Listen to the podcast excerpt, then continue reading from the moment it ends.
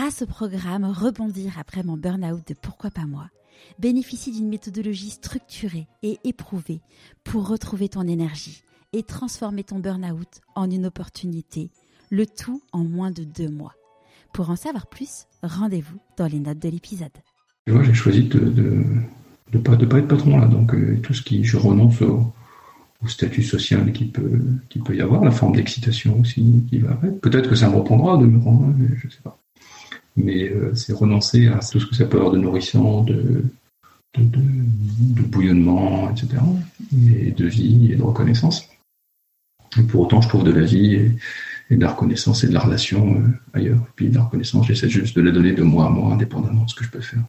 Je suis Charlotte Desrosiers Natral et je suis heureuse de t'accueillir sur Pourquoi pas moi. On a tous rêvé un jour de changer de vie. Certains ont osé écouter leur petite voix et ils ne le regrettent pas.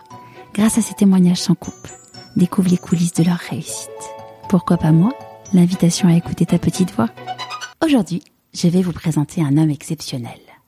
Nous sommes rentrés en contact lorsqu'il s'est investi dans la campagne électorale auprès de Claire Desmarais-Poirier, que j'ai interviewé au début de l'année. Toutes mes excuses pour la qualité du son, qui n'est pas exceptionnelle, elle, mais ça vaut vraiment le coup d'écouter cet épisode, qui est d'une extrême richesse. Avant de vous en dire plus sur Arnaud, j'ouvre une petite parenthèse. Si vous avez besoin d'accompagnement, vous ne le saviez peut-être pas, mais j'ai créé un bilan de compétences nouvelle génération pour vous permettre d'écouter votre petite voix. Ce programme est finançable à 100% avec votre CPF. Je vous mets le lien dans les notes de l'épisode. Revenons-en à Arnaud. En tant que fils de buraliste, il a l'entrepreneuriat dans le sang. Il a fait Central Paris et une spécialisation à HEC en dernière année. Arnaud voulait entreprendre, mais n'ayant pas une grande confiance en lui et une aversion au risque, il a eu une approche très méthodique de la chose. Il a donc commencé sa carrière chez Accenture et a ensuite choisi son entreprise en fonction de sa géographie, car il voulait revenir en Bretagne. C'est donc lorsqu'il était au Crédit Mutuel de Bretagne qu'il a eu l'idée de créer Symphonis, aujourd'hui connu sous le nom de Fortunéo. Suite à cela, il sera chef de plusieurs entreprises sans être jamais actionnaire. Depuis deux ans, il a changé de vie en quittant ce statut si prisé. Je ne vous en dis pas plus. Je vous souhaite la bienvenue dans l'univers d'Arnaud Giraudon. Bonjour Arnaud. Bonjour Charlotte. Est-ce que tu pourrais nous parler de l'objet que tu as choisi pour te présenter, s'il te plaît? Ah, l'objet, euh, il s'agit de mon smartphone. Voilà, ce, smartphone est, il me représente assez bien parce que déjà c'est un compagnon fidèle sans lequel je suis, vite perdu. Euh, il m'apporte beaucoup de légèreté dans ma vie parce que j'ai à peu près toute ma vie dedans, les cartes bancaires, l'accès à toutes sortes d'applications de drive. J'aime bien, j'aime bien être léger et ça me permet cette légèreté. Et en même temps, euh,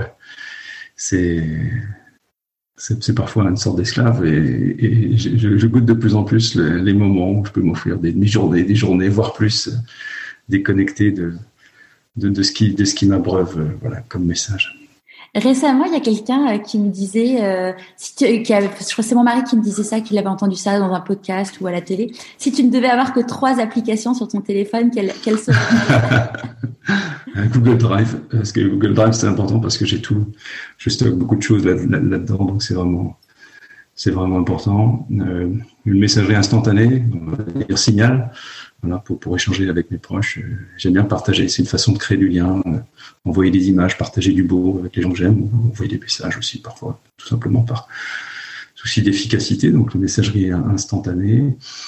Une troisième, euh, je sais pas, c'est manque de poésie, mais une application bancaire parce que c'est bien pratique au quotidien pour, voilà, pour faire tourner la boutique.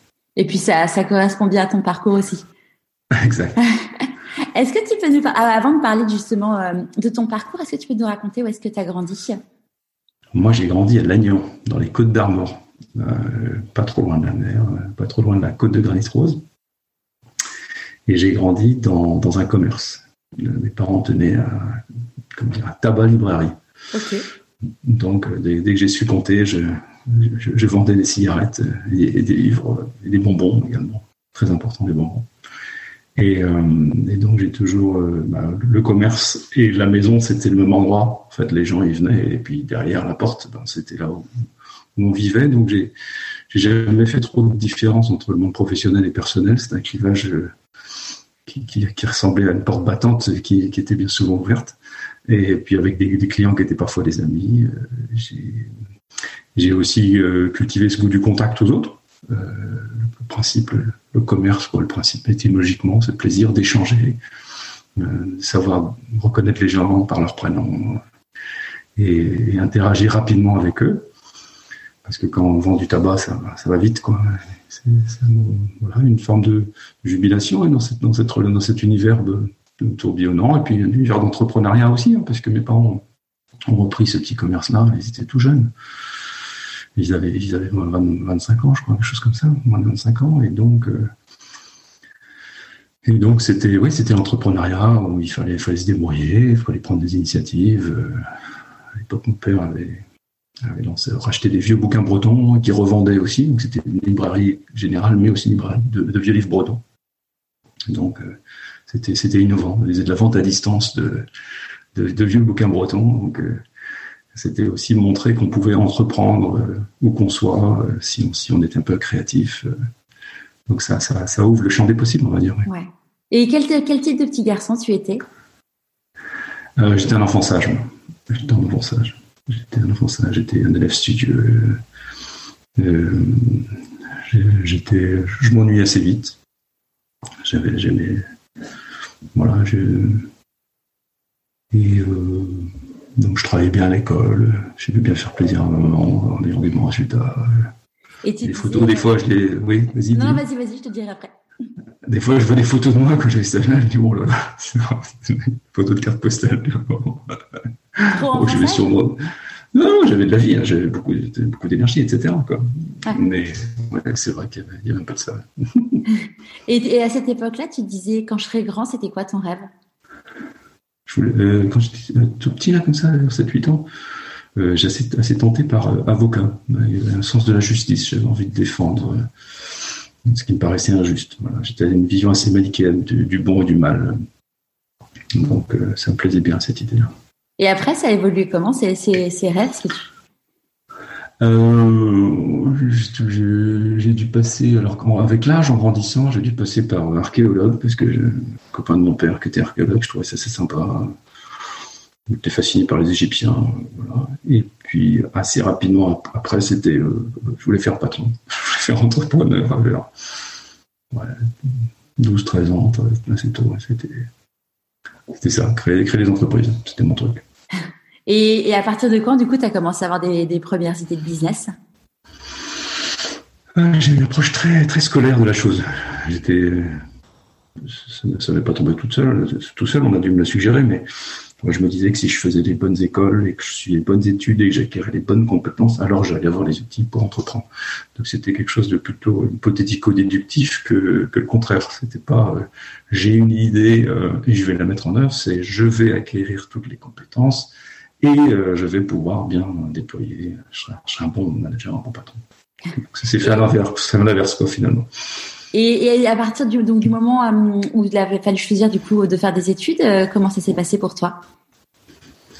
Quand il s'est agi de faire des études, moi très très tôt, mais c'est bizarre, hein, très tôt, je voulais. Ben, mais c'est pas, je pense que c'est ma mère, mes parents voulaient que je fasse des, des études dans, dans, des grandes écoles avec le côté prestigieux que ça pouvait avoir. Je pense que c'était une forme de revanche sociale qui était, dont, j'ai hérité.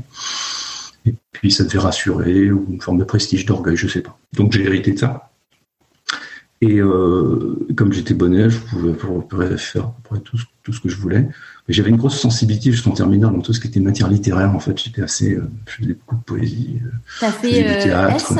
Enfin, ouais, fait, ouais, mais je suis Ouais, c'est ça, mais je suis un littéraire contrarié ou je sais pas, mais moi ce qui me plaisait c'était ça, c'était la poésie, la littérature, euh, le théâtre, euh, le chant, la musique, tout ça. Et puis euh, un peu par peur de je sais pas quoi, je me suis dit, puis ça marchait bien en sciences quand même, quoi, donc je me suis dit, les maths, je trouvais assez, assez, à partir de la terminale, je commençais à trouver ça assez beau les mathématiques, donc j'ai trouvé une forme d'esthétique dans les mathématiques. Oui. D'accord. Voilà. J'ai voilà, c'est l'esthétique, les mathématiques un peu abstraites qui commençaient à me séduire. Et du coup, je me suis, je me suis orienté plutôt là-dedans, en me disant que je finirais toujours en commerce parce que c'était fondamentalement ça qui m'intéressait. Voilà, donc, euh, donc je, je, m'étais dit, si ça se passe pas bien en, en maths sup, tout ça, ben, je pourrais toujours faire un prépa HEC, mais ça s'est bien passé. Donc, euh, et là, je me suis vraiment pris de passion pour les maths euh, pures. C'était rigolo. Et donc, tu as intégré euh, Central Paris, ce qui est quand même euh, dans, le, dans, le, top 5 des écoles d'ingénieurs. Donc, j'imagine que tes parents étaient fiers.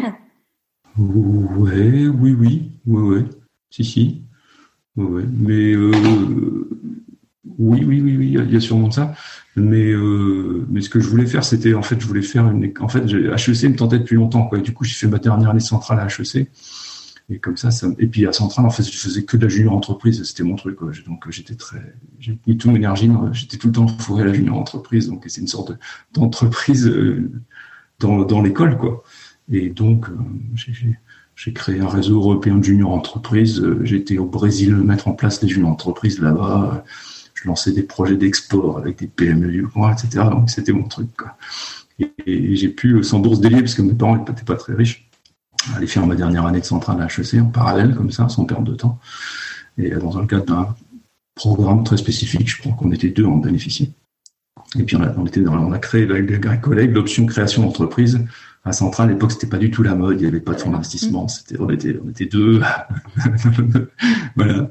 Et, euh, et on était tous les deux venant de la junior entreprise d'ailleurs, mon copain Stéphane Deuch. Et voilà, donc ça s'est fait comme ça. C'était en 80, c'était en 90, 80. 90, 91, ouais, c'est ça, voilà. Donc euh, l'option se crée, quoi. C'était ouais. pas, pas la mode. Oui, ben non, non, clairement, c'est c'est ce qu'on c'est un sujet dont on discute souvent avec les entrepreneurs, c'est qu'avant euh, entreprendre, c'était pas du tout euh, à la mode aujourd'hui. Euh, être salarié, c'est plus du tout à la mode, c'est euh, il faut entre il faut entreprendre. Oui, voilà, exactement. Les dictates, en général, j'aime bien m'en méfier, mais voilà.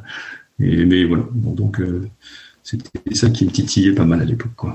Mm. Et, et, donc pour ton premier job, euh, donc t'as pas, t'as été salarié, t'as été chez Accenture.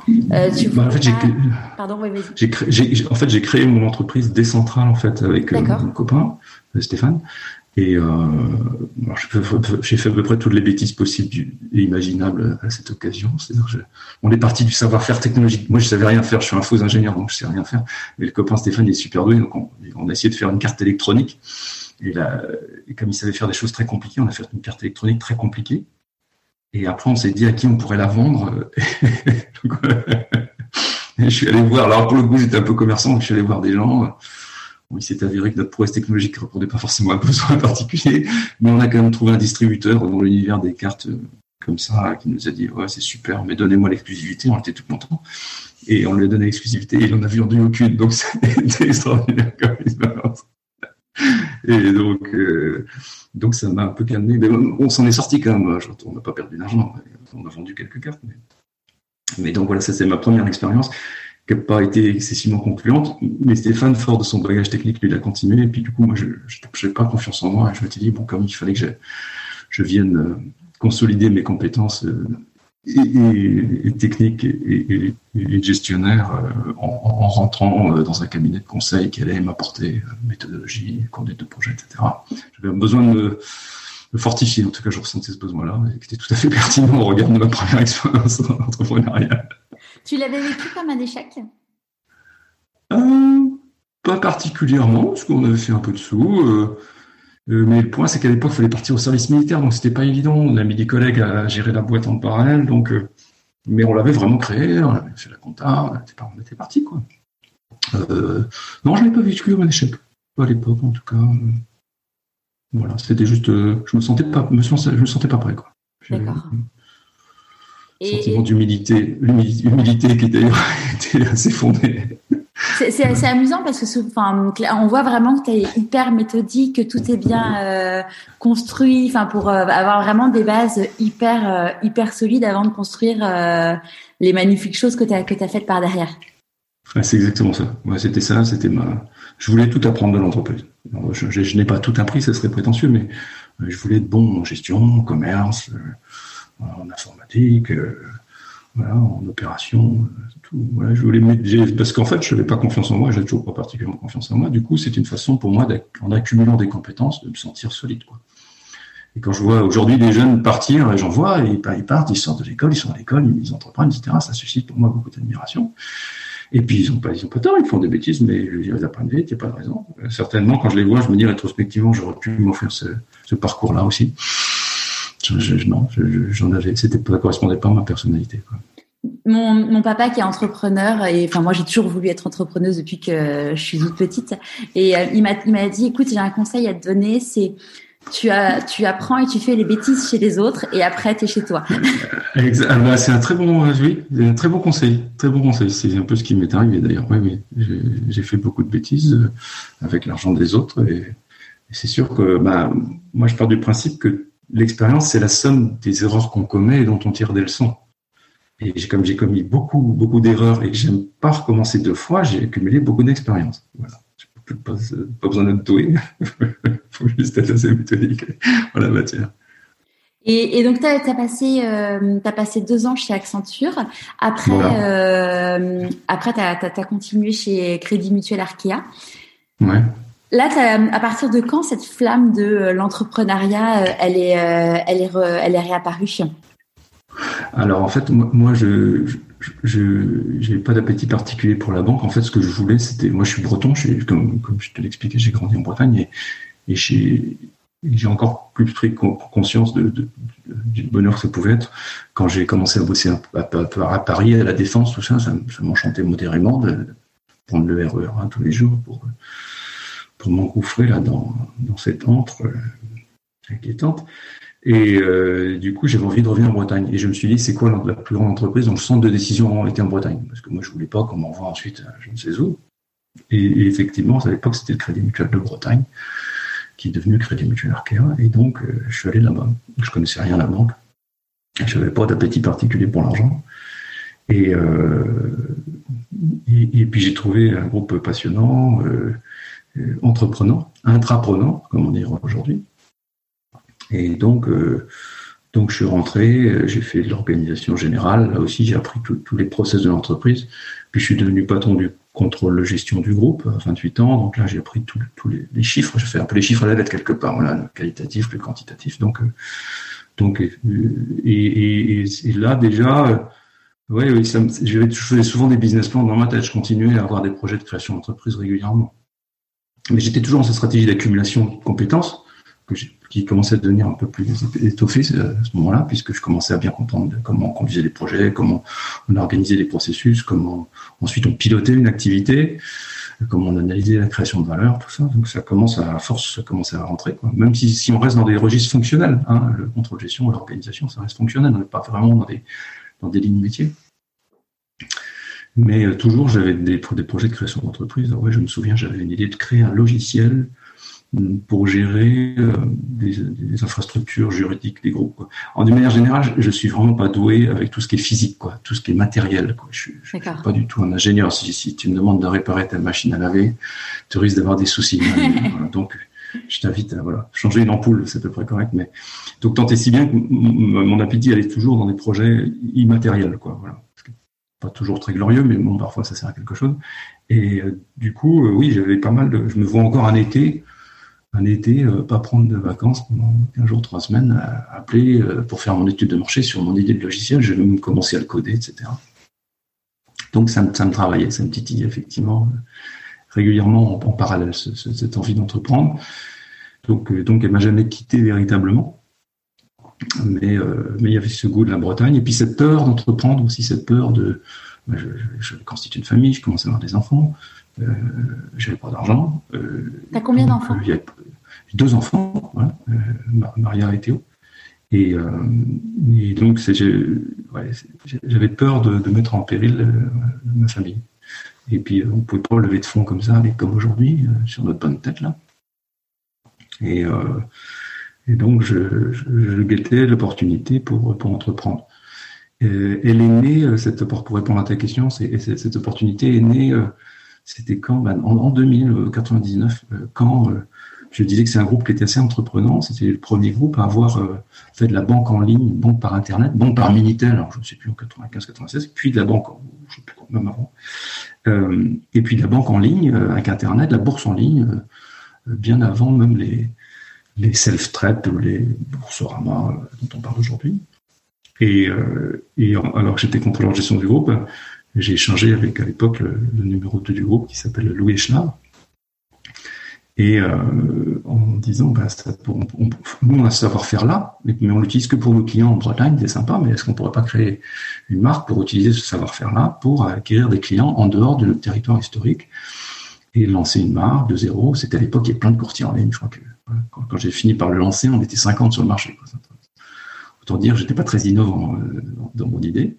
Mais pour autant, il se passait des choses sur ce marché-là, puisque la bourse, avant, c'était pas transparent, c'était lent, c'était cher, tandis que là, avec Internet, c'était transparent. Vous voyez son ordre de bourse arriver sur le marché, c'était moins cher, et puis c'était dans quelques secondes. Donc, il y avait un, vrai service plus à apporter aux, clients, et ça, c'est gratifiant de voir qu'on peut aider les gens dans leur vie du quotidien, quand bien même il s'agit d'ordre de bourse. Et donc, euh, eh bien, il m'a aidé à convaincre la direction, et donc j'ai quelque part, euh, vais présenter un, deck investisseur, comme on dirait aujourd'hui, un business plan, mais en interne. Et euh, j'avais 32 ans, et on a dû me faire un chèque de 15 millions d'euros sur ma bonne tête, ce que jamais j'aurais obtenu sur le marché, parce que... La bonne tête, est peut-être aussi euh, tout ce que tu avais fait précédemment.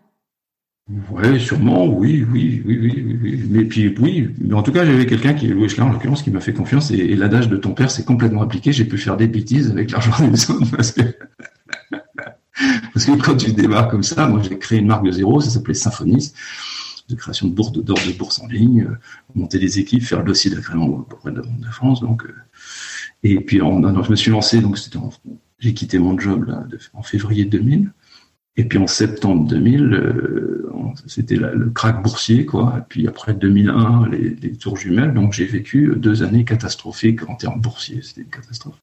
Parce que du coup, à la base, donc Symphonis euh, qui est devenu Fortuneo euh, après. Qui est devenu. Euh, Symphonis au début, c'était exclusivement des ordres boursiers. Ouais, bourse en ligne. C'était la grande mode de la bourse en ligne. C'était les Cortal, les consorts, tout ça. Et parce que y a pour, je t'expliquais le pourquoi. En fait, il y avait une rupture technologique qui permettait d'apporter une vraie rupture en termes de service client, moins cher, plus vite, quoi, et mieux. Et, euh, et ça, c'est fun. Moi, j'aime bien ces moments où tu peux utiliser la techno pour vraiment euh, changer les règles du jeu et apporter un, un vrai plus pour, pour, la clientèle finale. Et donc, euh, et je suis arrivé tard sur le marché, mais j'ai essayé d'exécuter correctement la chose. Je me suis segmenté, visé certains segments, et ça s'est correctement passé. On a dû prendre euh, entre 4 ans, 4-5% du marché, mais c'était pas monstrueux.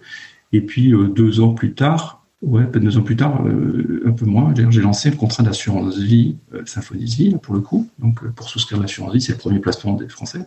Et là aussi, en faisant 0% de droits d'entrée, où les droits d'entrée étaient à 4-5%, en offrant des fonds de très bonne qualité, tu vois, tu peux, acheter du Rothschild, ce que tu veux. Et en faisant des, des, arbitrages et acheter tous les quotidiens. Donc, la même chose finalement que la bourse en ligne, je l'appliquais à l'assurance vie. Là, c'était très innovant pour le coup, parce qu'il n'y avait pas vraiment l'équivalent. Et ça, ça a mis du temps à se faire connaître, mais c'est devenu, et c'est toujours le, contrat le plus vendu sur Internet euh, en assurance. Donc ça, ça a été vraiment euh, une belle, belle expérience et puis un beau projet où, tu vois la difficulté. Il fallait, je, passais tous les, c'était à Brest, euh, j'ai créé tous ces emplois à Brest, mais je me passais des semaines à Paris pour aller voir les journalistes, convaincre tout le monde que c'était une super idée. Au début, tu, tu étais un peu dans le désert. Et puis quand tu vois commencer des, concurrents qui commencent un peu à te copier, donc ben, ils, ils, évangélisent le marché avec toi, et, ça, et ça a vraiment bien décollé. C'est un vrai sujet la, la copie. Euh, euh, on dit souvent qu'il n'y a que les meilleurs qui sont copiés, mais quand tu es copié au moment donné, euh, ça fait toujours un peu grincer les dents. Ben, un conseil que je donne parfois, des, des fois je vois des, je, je, reçois très souvent des entrepreneurs et puis certains ils disent moi j'ai trouvé un truc super, je suis le seul à le faire, c'est extraordinaire. Et donc, parfois, on se trompe. Il hein, faut avoir l'humilité de penser que si on a trouvé un truc personne n'a jamais vu, parfois, c'est peut-être qu'on on a vu, on a, des illusions. Mais parfois, c'est vrai. Mais il ne s'agit pas d'être quand on est seul. Il faut, faire connaître l'innovation. Euh, et, et, et, être seul, il y a besoin d'évangéliser le marché, ça coûte cher. Et, euh, et donc, euh, quand, on, est copié, ben, déjà, on est plusieurs à parler. Un journaliste, quand il parle de vous tout seul sur votre secteur, ben, il n'aime pas faire un papier que sur une personne. Tandis que si on est plusieurs, on va pouvoir comparer les uns les autres et c'est plus confortable. Et, puis l'autre point aussi, c'est que ben, on préfère toujours l'original à la copie. Donc, in fine, euh, ben, quand on a été pionnier et qu'on se fait copier, ben, tout le monde se souvient qui a été pionnier. Et ça, je l'ai vraiment vécu. Euh, alors après, il y a une troisième phase où euh, il y a une banalisation de l'offre qui s'opère. Et là, il faut à nouveau innover parce que sinon, après, euh, il n'y a plus qu'une personne qui gagne de l'argent, c'est Google, parce qu'on fait tous de la pub avec le même message, euh, et du coup un système d'enchères qui fait que les retours sur investissement ils explosent. Mais euh, non, c'est une bonne chose d'être copié. fondamentalement. Et après, on entre dans une autre ère de l'innovation où il faut se distinguer par d'autres facteurs que l'innovation pure produit ou continuer à innover, etc. Travailler service, travailler segmentation, pour en parler longtemps. et, il y, a, plusieurs éléments sur lesquels je voulais revenir par rapport à ce que tu disais. Il y a le fait que euh, c'est assez rare d'avoir. Euh, alors aujourd'hui, c'est plus le cas avec toute la, période qu'on vit, euh, avec euh, ces confinements et compagnie, où finalement les gens se disent, bah, vivre à Paris, c'est plus une fin en soi, surtout quand on veut avoir une belle carrière. Hmm. Enfin, je, à l'époque, ça devait être quand même assez rare de se dire, je choisis mon job par rapport à, à la situation géographique. Ah, complètement, tous les copains de promo, euh, ils comprenaient pas ce que je faisais. Et quand j'ai créé le, Symphonie, c'était le seul courtier en ligne qui n'était pas parisien. Sur les 50, il y en avait un qui était à Lille aussi, du bus. Mais il y avait 50 courtiers en ligne, il y en avait deux qui n'étaient pas à Paris. Quoi. Ah non, c'était, c'est galère, c'était galère, et puis c'était pas la mode. Euh, et j'ai toujours, moi, ça a toujours été une grosse motivation pour moi, créer des emplois en Bretagne. Donc, ouais, toujours, très tôt.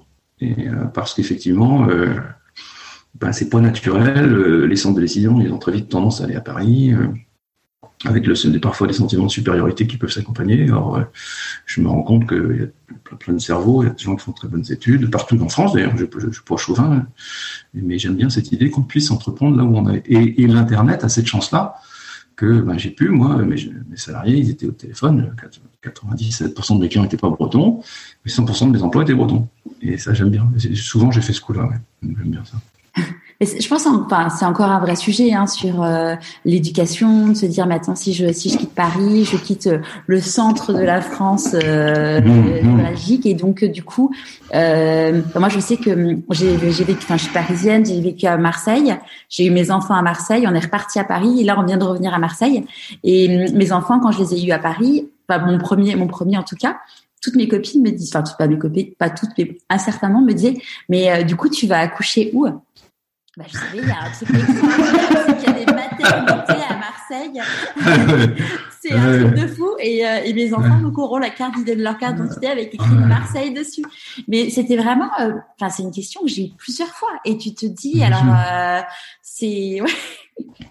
Ouais, ça, ça j'en ai souffert combien de fois, effectivement. Mais des fois, je venais, quand j'allais à Brest, Paris, ils me dit, mais Parisiens. Ah, vous venez de Brest? Ah oui, ça. Ah oui, l'heure de dire, j'ai l'impression que je venais du Far West, que j'ai voyagé trois heures en carrosse.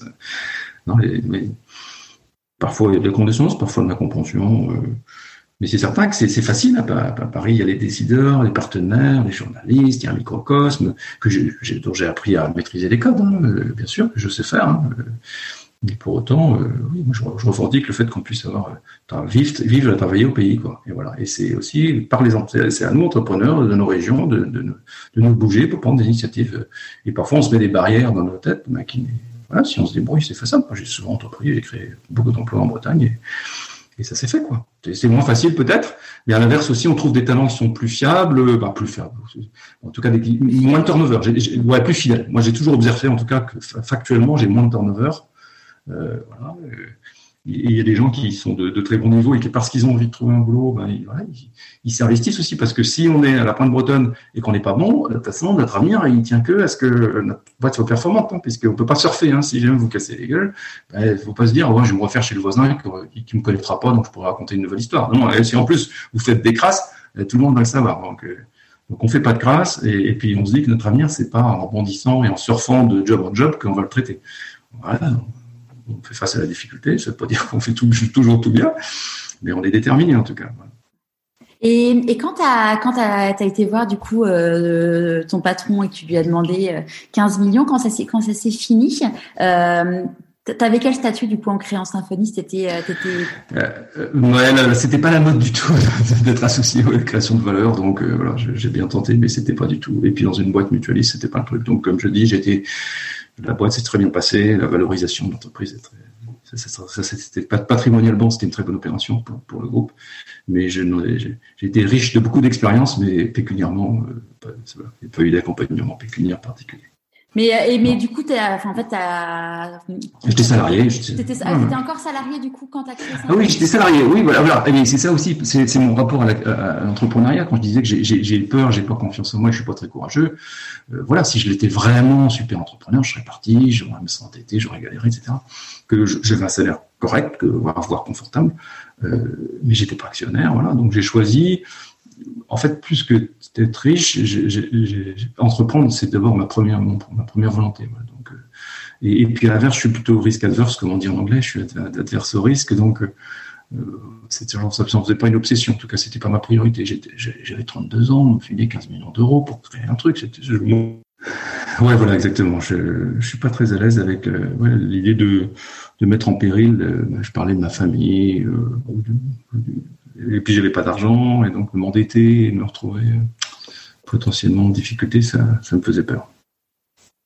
Et, et, donc, du coup, oui, tu avais, comme tu disais, donc pas de, pas de part, enfin, à l'époque, façon. Non, ça, non, ça se faisait pas, ça se faisait pas, ouais, ça, ça se faisait pas en, intra, en intrapreneuriat, ça se faisait pas si j'avais voulu apprendre des parts, il fallait que je, je m'en suscitais ailleurs, comme c'était pas dans l'esprit de, de, de, de, ce groupe-là, euh, ce que je respecte d'ailleurs.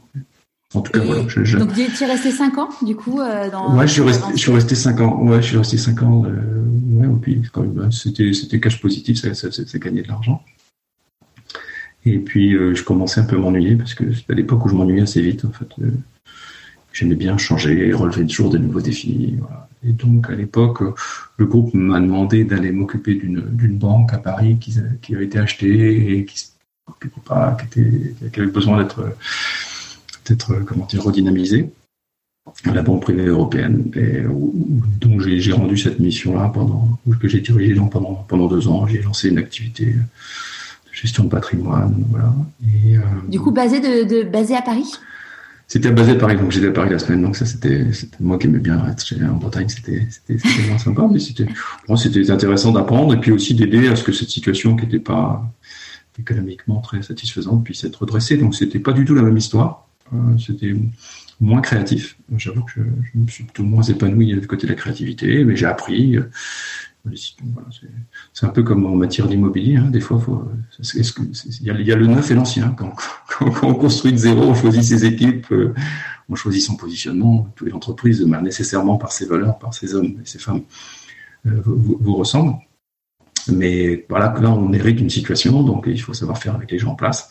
C'est un autre savoir-faire que j'ai développé, qui n'était pas natif, Hein, parce que c'est la rencontre de, un seul homme ou une seule femme ne peut pas euh, lutter contre une, culture d'entreprise. Il ne s'agit pas de lutter d'ailleurs. Chaque culture a ses atouts. Il s'agit de s'en imprégner et puis de prendre, prendre des forces pour, pour orienter euh, la société vers un modèle qui, assure sa pérennité. C'est ce qui s'est passé pendant deux ans. J'ai contribué à ça. La créativité, tu disais euh, qu'en terminale, euh, c'était un vrai sujet, enfin quand tu étais au, lycée, que, que tu chantais, que tu avais vraiment euh, ce besoin de créativité. Comment tu l'as comment tu l'exprimes du coup enfin comment tu l'exprimais à l'époque et comment tu l'exprimes aujourd'hui? Ça c'est un vrai sujet parce que j'ai beaucoup perdu en créativité dès lors que je suis rentré en prépa. J'avais beaucoup de créativité et, et c'est à partir de ce moment-là, je suis passé beaucoup plus sur un autre mode, beaucoup plus d'efficacité, de, carré, cartésien. Je laissais beaucoup moins place à l'intuition. Encore que en maths, des fois, c'est utile l'intuition, mais effectivement. Euh, et puis en plus, j'ai accenture. Donc j'ai pas mal de formatage qui ont fait que, qui, ont fait que, qui m'ont donné des, atouts professionnels indéniables, mais qui m'ont éloigné tout ce, tout ce, champ-là euh, artistique, on va dire, euh, de sensibilité. Et euh, ma créativité s'exprimait justement dans la création d'entreprise. Là, j'ai pu retrouver ça. Euh, quand, quand, on fait un positionnement, quand, on donne corps, quand, on crée des produits. Là, c'était assez sympa euh, d'écouter les clients, d'imaginer ça. J'aimais bien, j'ai toujours aimé cette phase-là. Mais, ça m'a toujours beaucoup manqué. Je m'en m'en rendais pas vraiment compte. Mais c'est vrai que pour euh, sous couvert d'efficacité, euh, bah, par exigence, que l'exigence que je me mettais sur moi-même, parce qu'il y avait des gens qui m'avaient fait confiance, donc j'avais envie d'être digne de leur confiance, faisait que j'avais un gros besoin de contrôler le résultat de ce que j'entreprenais, et dès lors qu'on rentre dans un champ du contrôle, il y a moins de place à la sensibilité, euh, et, parfois ça a, pu, nuire à la qualité des relations humaines que, j'ai nourries euh, dans, mon univers professionnel, parce que j'étais tellement guidé par l'envie de performance, de rester fidèle aux engagements que j'avais pris, que euh, cette sensibilité-là, elle était moins présente. Et, aujourd'hui, du coup, tu arrives à avoir de la créativité dans ta vie? Ah, Beaucoup plus, oui. Depuis quelques années, là, c'est, ça a beaucoup, beaucoup changé. Et, c'est quoi, du coup, tes phases de créativité? Ah, il y en a plusieurs. Alors, la, poésie, c'est par moments en fait dans ma vie. Il y a des moments de ma vie où je fais beaucoup de poésie, puis en d'autres beaucoup moins. Donc ça, c'est un, mode, un mode un peu spontané de créativité chez moi toujours, mais c'est par des phases de ma vie. Euh, sinon, j'ai découvert euh, il y a 3-4 ans la danse. La danse. J'avais jamais dansé de ma vie et du coup, euh, et en fait, j'aime beaucoup. Quel type de danse? euh, c'est une danse, c'est la danse des cinq rythmes, ça s'appelle. C'est une danse euh, assez spontanée, on va dire, où on danse ses émotions. Et il n'y a aucune, il y a aucun pas, il n'y y a, rien. Il faut juste laisser, se laisser porter par les émotions de la, la musique. et c'est donc c'est des cinq rythmes, c'est des vagues avec des, des, rythmes lents, puis qui vont de plus en plus vite et puis qui redescendent. On est plusieurs dans la salle. Et euh, voilà, donc ça c'est une expression, mais voilà, je m'intéresse à, je me vois depuis, je m'intéresse aussi de manière générale au corps, aussi être plus présent dans le corps, et, le toucher, la respiration. Mais c'est pas forcément propre à la, créativité, même si ça y participe. C'est plus l'idée de la conscience en fait que j'essaie de développer, mettre de la conscience dans, dans, le quotidien. Parce que quand on est entrepreneur et quand on est dans la performance et quand on est dans, dans les objectifs à atteindre, etc., euh, on peut fermer pas mal les écoutilles de la conscience pour euh, rentrer en mode euh, efficacité, comme je dis. Machine. ouais, machine. Robo... Moi, je m'appelle Robocop dans ces cas-là. Je passe, en mode Robocop. C'est pas très glorieux. Et depuis quand, du coup, tu as cette, cette conscience, de, enfin, cette conscience du, du fait qu'il faut prendre conscience de, de tout ça? En fait, euh, ça, ça, s'est développé. Euh, hmm, moi, j'étais la dernière boîte que j'ai dirigée, ça c'est le compte Nickel. c'est de 2016 à 2019. Et euh, au bout d'un an de compte Nickel, ça a été très intense. Très, très intense. Et j'étais, j'étais fatigué, je crois. Et, et puis, il y a eu un moment où j'ai envie de. J'étais burn-out, pas forcément, mais pas loin quand même. Et, euh, et du coup, j'ai, je me à partir de moment-là, je me suis dit, là, je vais, je vais arrêter. J'ai commencé à me dire, j'ai la perspective d'arrêter d'être patron, parce que ça faisait 18 ans. Mais je m'étais engagé à faire encore deux ans, et puis je l'ai, bien fait, complètement fait. Hein. Mais à partir de ce moment-là, j'ai commencé à, me dire que, à, m'autoriser à lâcher plus. Euh, et donc, euh, mon style de management a changé. J'étais plus beaucoup plus dans la délégation. Euh, bah, je pas que je n'ai pas délégué, hein, mais avec un niveau de contrôle qui était, qui était différent. Et une exigence aussi sur moi-même, peut-être, et sur les autres différentes, sans, renier les objectifs. Et d'ailleurs, les objectifs sont plutôt bien. Ça s'est bien passé pour autant. C'est intéressant aussi. Et là, j'ai commencé à m'ouvrir à, différentes choses. Euh, j'ai un, un, très bon ami qui s'appelle Abraham, qui m'a qui est entrepreneur aussi et qui, est parti, qui a créé un, un, écolieu dans les Cévennes euh, où il découvre toutes sortes de pratiques de respiration, de méditation, de chant, de danse, etc. Et Abraham m'a suggéré deux trois, deux, trois pistes à explorer qui, qui m'ont fait du bien, qui m'ont donné envie d'aller encore euh, plus loin dans cette direction. Voilà, voilà c'est à partir de ce moment-là que, véritablement, alors non pas, je ne veux pas non plus tresser de moi un portrait d'un homme exclusivement froid, on s'en fout, mais euh, mais je dirais que cette, part de sensibilité ou de créativité, euh, de présence au corps et, aux autres aussi encore, c'est développé en tout cas. Ouais. Et, et, du coup, ton corps à toi, il parlait comment? Parce qu'à chaque, chaque personne, le corps euh, lui envoie des signaux d'une façon différente. ben, à, cette époque-là, justement, après cette année très intense là chez Nickel, j'ai commencé un début d'ulcère à l'estomac. Alors j'ai toujours, mon corps a toujours été un fidèle compagnon que je lui rendais pas. D'ailleurs, je ne lui rendais pas. Je ne récompensais pas cette fidélité parce que j'en prenais pas grand soin. Faut pas, je vivais plus comme une commodité. Et effectivement, au bout d'un an, là, je voyais un début d'ulcère à l'estomac. Et ça, ça j'ai toujours été assez anxieux, stressé, préoccupé, ben, toujours pareil, de, bien faire et donc de, en mettant la pression à moi-même. Et, euh, et, là, il commençait à fatiguer. Et, ce signal-là du corps m'a aussi invité à, à, lever le pied et à, et prendre distance par rapport aux choses et, me dire mais qu'est-ce que j'ai que fait pour me pour être dur comme ça avec moi Je, peux, je, peux, juste euh, mériter l'amour euh, quoi que je fasse qui que je sois voilà. Et, et, comment euh, comment elle, elle le vit ta femme quand tu es en mode Robocop et, et tes enfants?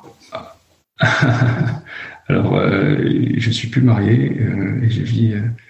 alors, ma, ma, compagne, parce que j'ai changé récemment de compagne, mais qu'est-ce que je veux dire? La question. on va parler de la femme qui vit avec moi quand elle me voit être en Robocop. Qu'est-ce qu'elle dit? C'est ça la question? Ouais. Hum, bah, redescend, quoi, redescend, mais je le suis de moins en moins, en fait. De redescendre ou d'être en bord de Robocop? Ah, Robocop, ah, de moins en moins. Mais ça, récemment, j'ai repris un projet où ça m'arrivait parfois de remonter dans les tours, quoi, et, on a pu m'inviter juste à dire, allez, ça va le faire, quoi. Mais je donne aussi les clés aux autres en disant que parfois, si je me mets en situation avec des forces en jeu, euh, je peux, euh, la tâche me paraît tellement importante que je vais me focuser beaucoup sur la tâche et moins dans la relation. Et donc, j'ai je, pu prendre la, précaution de prévenir les gens des fois. Ça, ça, il faut pas hésiter à me dire c'est bon, ça va le faire. ça, mine de rien, la communication, bon, de toute façon, on le dit, on le dit toujours, hein, que ça soit dans la vie de couple, mais dans la vie, euh, dans toute, dans, dans, dans, toute situation, on communique euh, pas assez et, et communiquer, ça permet euh, justement de lever des, d'anticiper des, des, situations compliquées. Quand, quand tu disais aux personnes, écoutez, là, je me, enfin, je rentre en mode Robocop. Euh, comment il comment il réagissait? Euh, bah, J'avais pu les prévenir déjà que je, l'étais. Et puis, euh, à propos de communication, j'ai, je me suis aussi beaucoup passionné ces derniers temps pour la communication non violente. Ouais. Et déjà, ça permet de, c'est une reconnexion à ses propres émotions, fondamentalement. Et donc, ça évite ça. Parce que si on est connecté à ses émotions, on peut juste se mettre aussi en vulnérabilité euh, vis-à-vis de l'autre en disant voilà, j'ai peur euh, que, de ne pas réussir tel objectif. Mais voilà, j'ai besoin de respecter les engagements que j'ai pris vis-à-vis des autres. voilà, qu'est-ce qu'on peut faire ensemble? Ça, c'est quelque chose que tu arrives à partager, le fait de dire voilà, le partage de la vulnérabilité? Ah oui, ouais, bah, beaucoup plus, toujours pareil depuis, depuis quelques temps, bah, depuis la même période. Là, Beaucoup plus, oui. Et assez paradoxalement, par rapport au style du manager parfait, euh, manager des années 80, euh, Bernard Tapie, euh, le, gars ou la fille super forte, qui a réponse à tout, qui sait tout, et, qui me me suivre, et de leader fou. Non, je pense que je, mesure à quel point exprimer ma vulnérabilité a renforcé mon leadership, paradoxalement. Ça, c'est quelque chose, enfin, soit la vulnérabilité. Euh, moi, je me rappelle quand je te racontais avant, avant qu'on enregistre, donc j'ai fait un burn-out quand j'étais à l'époque euh, VP marketing chez un éditeur de logiciels français. Et, euh, et en fait, le burn-out, enfin, j'ai commencé à me rendre compte que je partais en cacahuète, que j'ai fait un malaise d'une violence assez extrême. Et, et le, enfin, c'était pendant le week-end et deux, trois jours après, on avait un séminaire avec le CODIR et donc j'ai dit, j'ai dit bah, que ça allait pas, qu'il fallait que je relâche euh, que je relâche un peu, enfin que je, je ralentisse parce que euh, c'est ce que le médecin m'avait demandé. Oui, le médecin voulait m'arrêter, mais évidemment j'avais dit non, c'est pas possible. Vous comprenez, on est en pleine levée de fonds, euh, tout ça. pas, c'est la fin du quarter, c'est pas possible. Et, et tu vois, donc j'avais partagé ma vulnérabilité en disant, ben voilà, j'avais même fondu en larmes à ce moment-là parce que j'étais vraiment, euh, bah, j'étais à bout, quoi. Et, et c'est assez intéressant de voir comment chacun réagit par rapport à ça. En fait, il y a des gens que ça met très mal à l'aise, il y en a d'autres qui vont être dans la compréhension. Mais hum, aujourd'hui, tu vois, on en parlait avec Heidi Sevestre, qui est glaciologue, donc docteur mhm. des glaciers, et elle racontait qu'elle, dans son métier, euh, quand tu es en expédition sur un glacier, euh, c'est essentiel de partager sa vulnérabilité parce qu'en fait, tu as des risques de mort euh, si si, bah, tu as, trop froid. Enfin, c'est et elle et elle disait, mais aujourd'hui dans l'entreprise, on ne part et même dans la vie tout court, partager sa vulnérabilité, c'est encore vu comme quelque chose de négatif en fait. Hmm. Ah oui. Je crois que c'est après chacun, chacun, tu l'as décrit, hein, chacun réagit à partir de là où il en est, mais d'une manière générale, c'est pas, partager ses émotions. Tes, émotions, elles, sont là, elles vont pas les nier, hmm. et tes besoins, ils sont là. Donc après, comment l'autre il interagit par rapport à ça, c'est aussi sa part de responsabilité dans la relation. Mais le, partir du principe que on t'enlèvera jamais ce que tu ressens et ce dont tu as besoin, hmm de, se dire c'est là, donc soit tu le caches, mais de, dire, de, le cacher, ça sert à rien parce que ça finit toujours par ressortir et pas toujours par des formes plus maîtrisées. Ça, euh, c'est quelque chose dont tu parles avec, parce qu'aujourd'hui, tu es advisor euh, d'un certain nombre d'entreprises, c'est mmh. quelque chose dont, mmh. tu parles avec, mmh. euh, avec les, managers? Bien sûr, bien sûr, bien sûr. Bien sûr, c'est ben, vrai que je fais partager ça, ces découvertes-là que j'ai récemment. Oui, bien sûr, on a, on a, et après, il n'y a pas d'attente à avoir sur la réaction de l'autre. Non. Après, toi, tu, dis, je ressens ça, j'ai tel besoin. Qu'est-ce que ça te fait? Ben, Tu fait quoi? Et puis, ça va te faire des demandes aussi. Hein. et, dans la relation managériale, oui, bien sûr. Euh, singulièrement, en fait, il y a beaucoup, je me rends compte en management, euh, et c'est beaucoup des sujets que je traite, en fait, quand je conseille des dirigeants. La, question de la relation au, collaborateur direct. Euh, parce que je, suis surpris parfois d'observer que dans des entreprises, il y, a les fameux entretiens d'appréciation annuels. Et, souvent, au top management, ils se le font pas les entretiens d'appréciation entre eux. on peut les critiquer ces entretiens d'appréciation avec tout ce qu'ils ont de, scolaire ou de, de bonnes notes, mauvaises notes. Bon, mais si c'est fait dans le bon esprit cette affaire-là, c'est passionnant parce que c'est un espace de, dialogue, euh, de partage et on, on, enlève la poussière sous le tapis. Mais qu'on c'était parti du jugement. Ça c'est par contre ça c'est parfois un côté un peu jugement là-dedans. Mais je vois souvent qu'on esquive euh, ce moment de rencontre au prétexte qu'il y aurait un grand chef et qu'on est tous chefs. Ben oui, mais on est chefs, on est des hommes et des femmes, on a besoin d'interagir, de partager ce qu'on vit ensemble. Et pas que dans un entretien de d'ailleurs, régulièrement.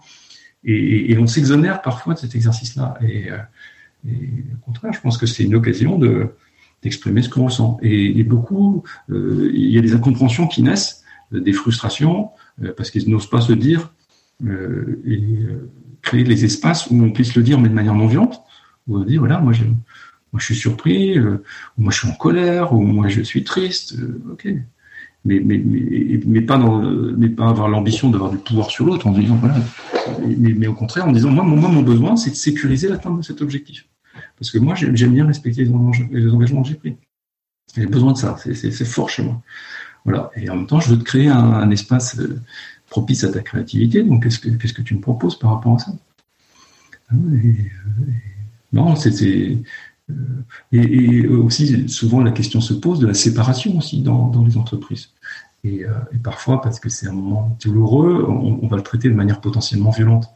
Euh, parce qu'on sait, ou, on en dit, soit on fuit le truc et puis on laisse la DRH dans un congé à l'affaire, ou on s'agresse parce qu'on se sent obligé de se mettre sur la, sur la, se, taper dessus parce qu'on parce qu'on n'a plus envie de bosser ensemble. Mais non, je, moi je milite pour qu'on ait une voie où on puisse se séparer en continuant à regarder les gens dans, les yeux.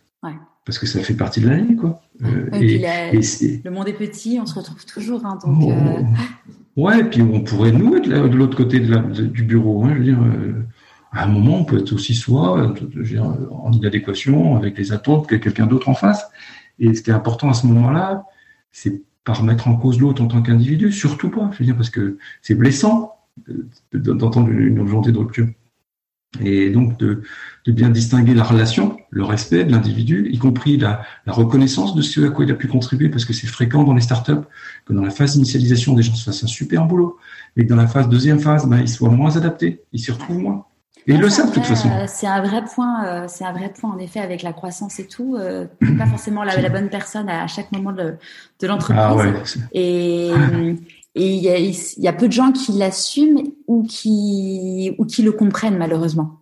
Ah oui, ça c'est déterminant parce que moi effectivement j'ai dû diriger sept entreprises en 20 ans et souvent des, des entreprises de croissance.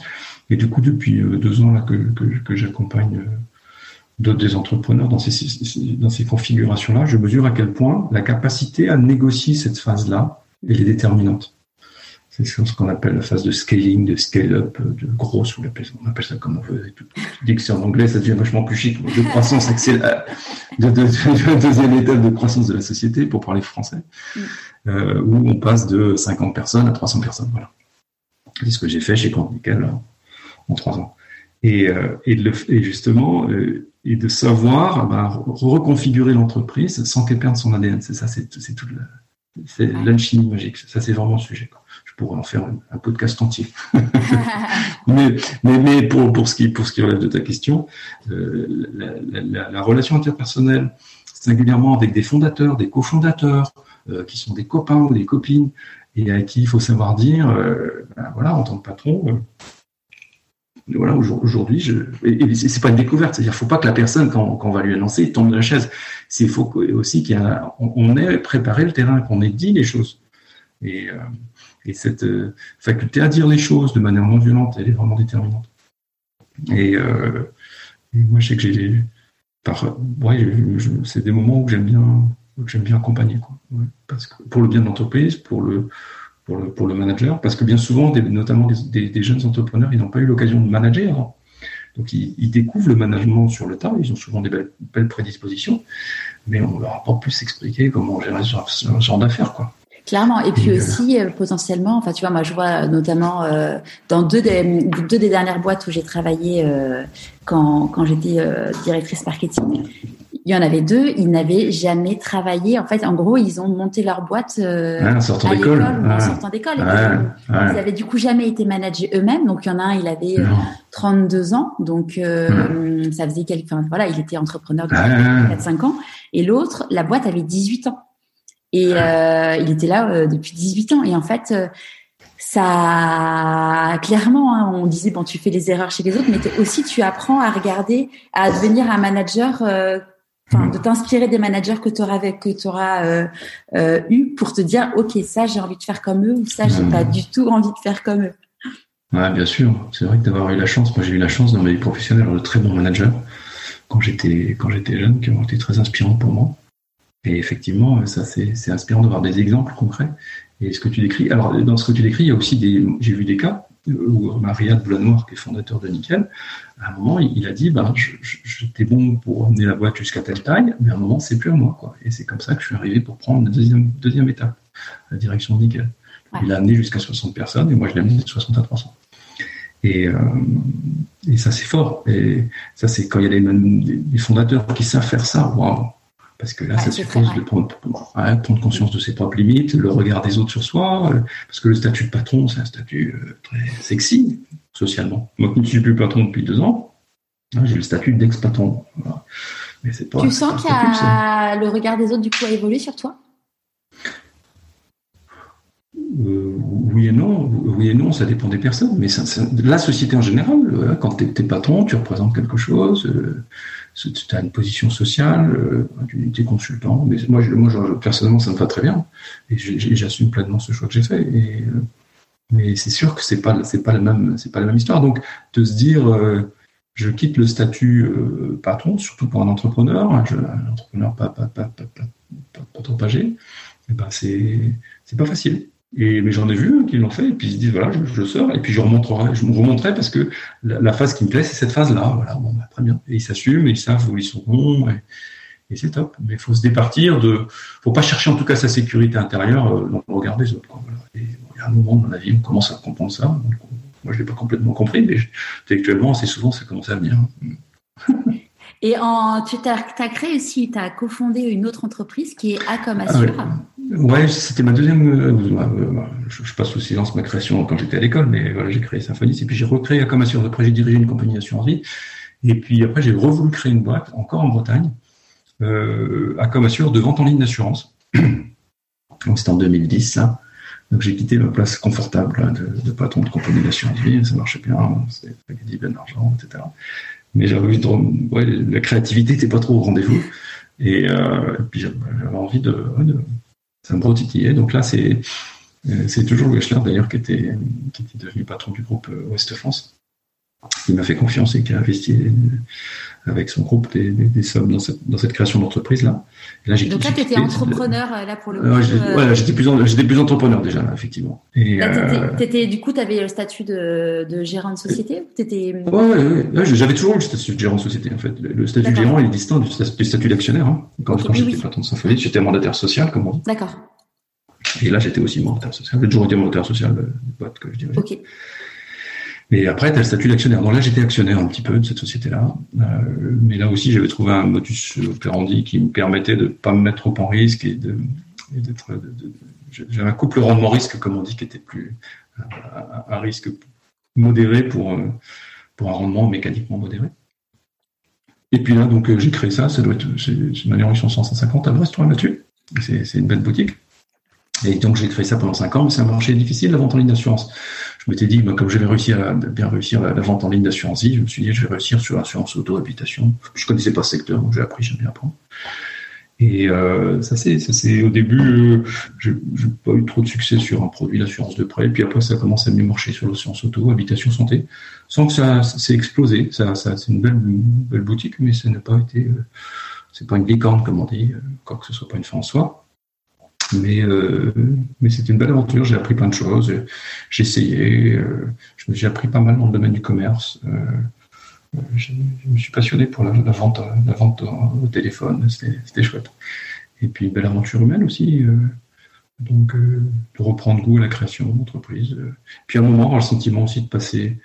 Bah, 4-5 ans, j'avais fait un peu le tour quand, un fonds d'investissement est venu me chercher pour diriger Nickel. Je me suis dit, bah voilà, j'ai essayé de travailler le modèle sous différents angles, pour savoir laisser à d'autres le soin de, de continuer l'aventure. Et c'est ça qui est toujours frustrant quand on quitte une entreprise, que, singulièrement qu'on a créée, c'est que c'est jamais fini, c'est jamais parfait. Euh, et donc, il faut savoir euh, partir aussi avec un goût d'inachevé. Euh.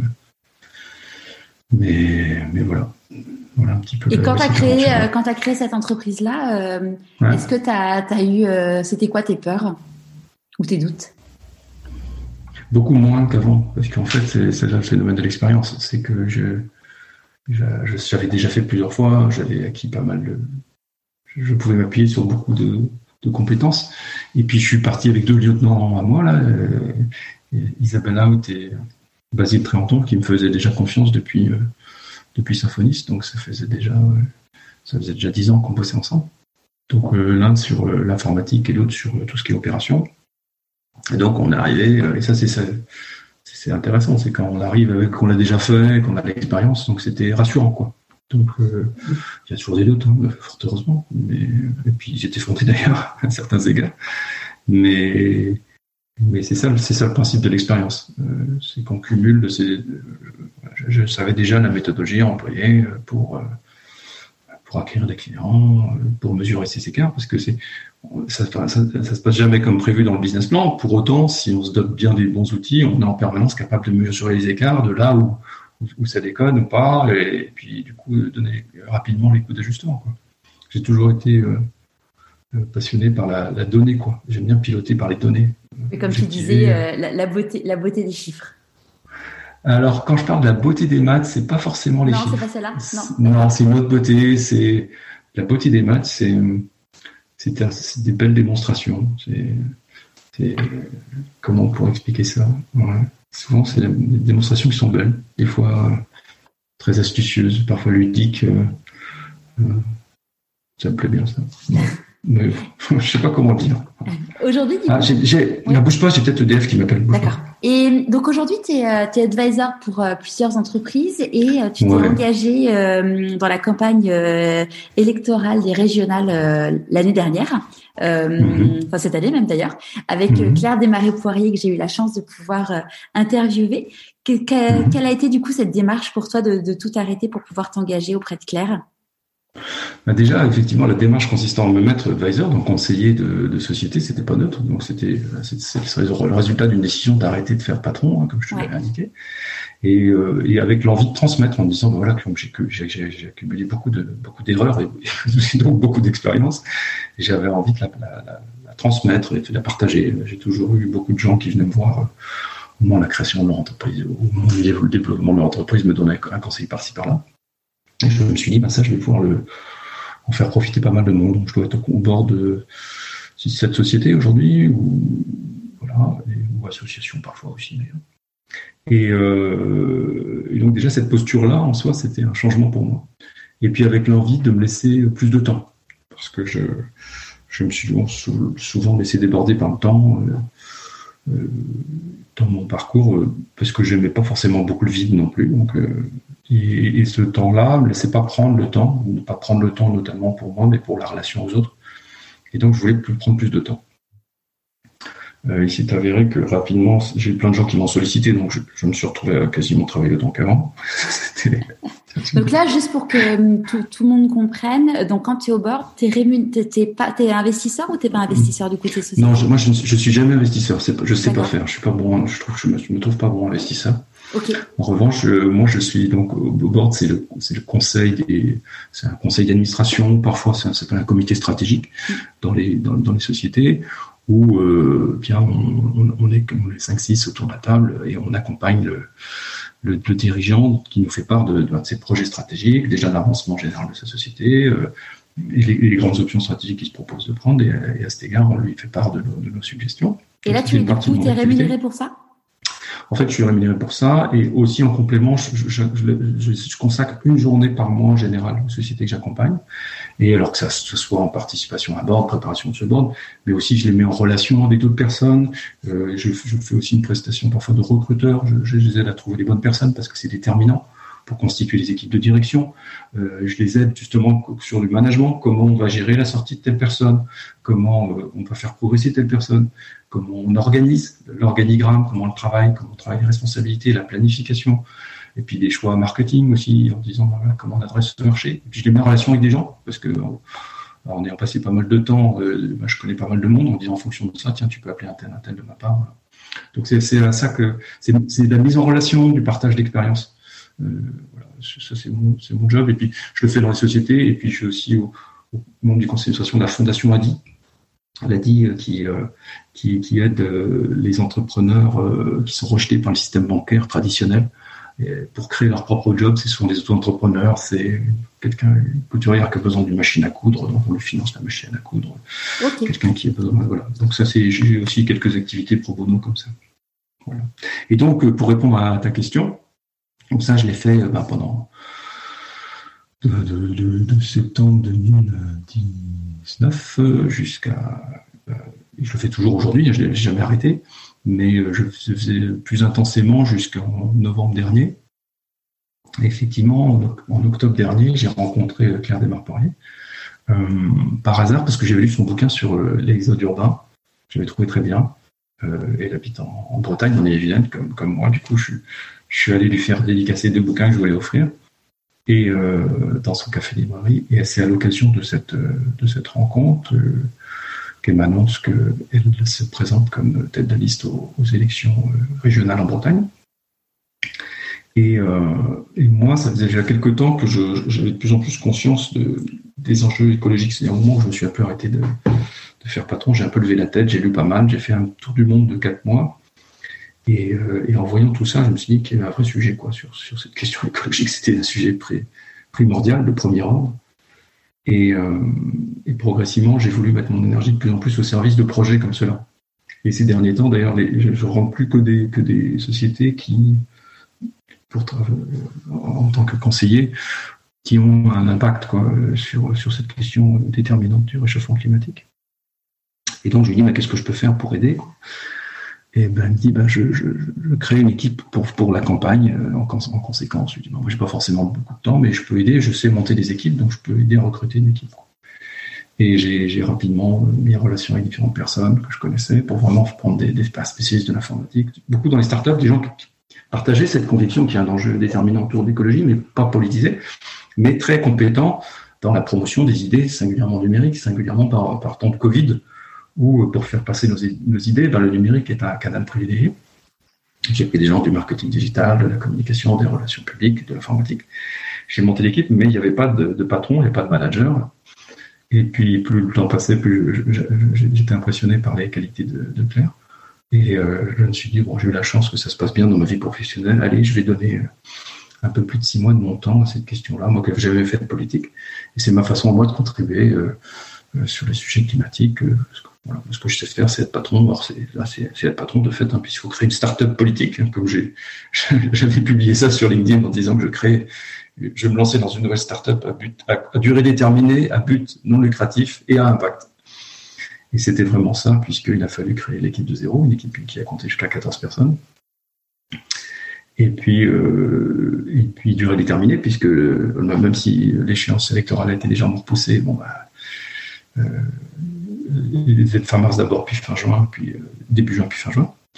Donc euh, voilà, et à impact, oui, ça a eu de l'impact, hein, puisque la, précédente liste écologiste avait, fait 6,5% et on a, on a fait 20% des, ouais, des voix. ce qui est énorme en termes de progression, ce qui est énorme, c'est 100 000 personnes supplémentaires qui ont voté pour, pour les écologistes. On s'est même dit qu'à un moment, on allait finir par gagner. Et c'est aussi la conviction que c'est par le politique que, cette question de, de l'écologie euh, peut, peut, véritablement entrer dans les faits. Donc, euh, Donc une très belle expérience que je, regrette vraiment pas. Super. Comment tu célèbres tes réussites? Comment je célèbre mes réussites? Ah, J'aime bien, historiquement, quand, en, entreprise, j'aimais bien faire des, fêtes et des soirées. On met tout le monde dans une pièce, on, réserve un bar, on boit des coups, on fait un discours, on chante, euh, on fait la fête, on danse. Voilà, ça c'est collectivement, en tout cas, c'est comme ça que c'est ce qui me vient spontanément, euh, spontanément à l'esprit. Et c'est quoi pour toi la réussite? J'aime pas trop cette notion-là parce qu'il y a un côté un peu statique en disant voilà c'est un objectif euh, qu'on va atteindre, ça y est j'ai réussi. Et puis les connoter socialement, c'est il y a tellement de gens qui, qui, visent, euh, une réussite euh, bien souvent par des, qui mesure par les aspects matériels. Euh, donc déjà, j'aime bien cette idée d'accéder à une situation de flux. historiquement, en tout cas, je, je, veux être moins dans un objectif et plus dans un flux, dans un état, répandre du bonheur, ressentir de l'amour, de la joie sur le chemin. Après, voilà, réussite, c'est lié euh, à cet état de bonheur euh, et, qu'il n'y a de vrai bonheur que partagé euh, collectivement en entreprise, sentir que les, Là, par un exemple, à la fin de la campagne, on a fait, une fête d'ailleurs de, de, bilan de campagne et j'ai invité les collègues à la maison. Et puis avant, on a fait quelque chose d'un peu studieux. C'est sur Klaxoon, qui est le logiciel de, participatif, là, Showboard d'ailleurs. On a fait un Klaxoon où chacun a posté des post-it de qu'est-ce qu'on a bien fait, qu'est-ce qu'on ferait mieux, c'était refait c'est mon côté euh, tiré son de nos expériences. Et puis à la fin, ai un petit, là on peut faire un petit sondage et je leur ai dit, si c'était à refaire, est-ce que vous le referiez? 14 sur 14 ont dit oui. Donc euh, ça, c'est une réussite pour moi. C'est que les gens ont pris du plaisir à, à cette aventure-là. Euh, donc c'est un ouais, qui, est, qui, du plaisir, qui est de la joie, qui est de l'amour qui circule. C'est pour, pour moi des, des bons signes de réussite. Qu'est-ce que tu penses que le petit Arnaud de 6 ans dirait s'il te voyait aujourd'hui? Euh, Pour partie, j'ai conscience que j'ai été la concrétisation de projections parentales. Et donc, à 6 ans, il, déjà, il était conscient des, attentes potentielles et donc il, serait, satisfait de cela. donc, il y a une part de conditionnement qui, m'apparaîtrait. Aujourd'hui, je me sens beaucoup moins, dès lors que j'ai quitté ce, ces rails-là, quelque part, de, la direction d'entreprise, je suis plus en, doute et, en, humilité, on va dire. Voilà, beaucoup plus de sentiments qui, qui m'animent aujourd'hui. Euh, et, pas un doute inquiétant, mais un doute nourrissant, on va dire, stimulant. Et donc, euh, oui, oui, il dirait, il dirait c'est bien, tu as fait le job de ce qu'on t'avait demandé de faire, mais. Euh, il serait peut-être surpris aussi de voir que même passé cette phase-là, je sois en situation d'exploration de voies alternatives. C'est marrant parce que tu vois, j'ai interviewé euh, Augustin Paluel-Marmont, donc le, cofondateur de Michel Augustin. Et hum, là, il a une période donc de jachère suite à, au fait qu'ils donc ils ont vendu, euh, ils ont vendu à Danone. Ils ont, il a continué à travailler quelques années euh, là-bas. Et puis là, il s'est fini. Et, et tu sens, tu sens vraiment comme comme toi une, vraiment un moment où il se pose, où il réfléchit, où il est dans l'introspection, où il se dit ok. Euh, clairement, alors lui il dit pas Robocop, mais c'est c'est c'est un peu kiff kiff bourriquette. Et, et, en fait c'est c'est fou de se dire que, euh, enfin c'est c'est fou et c'est beau de se dire qu'en fait euh, euh, des personnes comme vous qui avez qui avez été dans un vraiment dans dans un succès médiatique et et social, vous vous prenez le temps de réfléchir à ce qui est bon, ce qui est moins bon et et et, et de donner du temps aussi du coup aux autres pour pouvoir aider aider non, beaucoup, ça j'ai toujours fait beaucoup, j'aime bien ça, aider, contribuer, euh, c'est gratifiant quoi de partager. Et euh, bon, c'est certain que pendant la campagne électorale, je n'ai pas trop pris le temps pour réfléchir parce que c'était très prenant.